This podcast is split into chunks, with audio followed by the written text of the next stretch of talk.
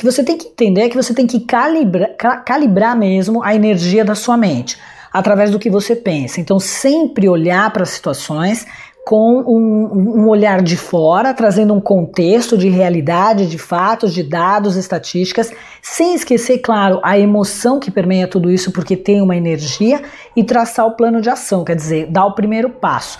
Para calibrar essa energia da sua mente, você pode recorrer ao que você quiser.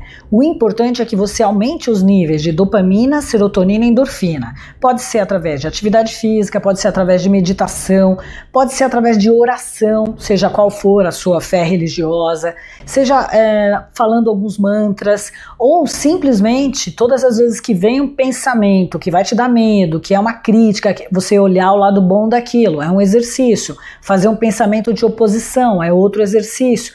Olhar um problema e já imediatamente caminhar para a solução. Então, essas são soluções que eu proponho imediatamente para você aplicar neste momento. E as formas que você tem de blindar a sua mente é claro, calibrando isso, mas também ficando longe é, de pessoas que te arrastam para o abismo, de pessoas negativas que não querem mudar, que estão sempre te criticando, que não te elogiam. Então, quer dizer, você começar a cultuar o seu, né, seu jardim, a cultivar o seu jardim com pessoas que pensem como você, que tenham o mesmo nível educacional, cultural, que compartilhem assim das mesmas ideias, que te apoiem, que te coloquem para cima e entendendo de uma vez por todas, caos não é normal. Se você tiver que fazer muito sacrifício para manter um relacionamento, muito sacrifício para manter uma sociedade, tá muito sacrificante o trabalho que você tá, você tem que se preparar para cair fora. Porque o cérebro humano, ele não gosta, ele não trabalha bem é, com doses de infelicidade. O que, que acontece? Quando você vai ficando infeliz, infeliz, infeliz, você vai baixando os níveis energéticos, você vai ficando mais distraído, começa o seu hipotálamo, que é aqui dentro, bombeando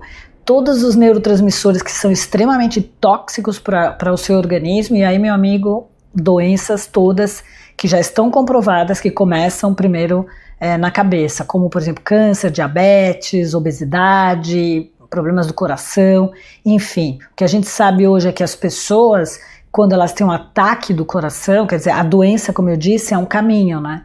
Se você não consegue tomar uma decisão, a doença acha o caminho. É mais ou menos igual a água, né? Você pode é, fechar tudo, travar tudo, transformar um lago num, num terreno, montar um apartamento em cima, mas a água vai pedir de volta o caminho dela, ela vai buscar o lugar dela. Então, o nosso corpo ele está sempre buscando o caminho natural dele. Então, às vezes a pessoa não toma uma decisão, acaba ficando doente numa cama para ela parar, para ela refletir, tipo uma segunda chance.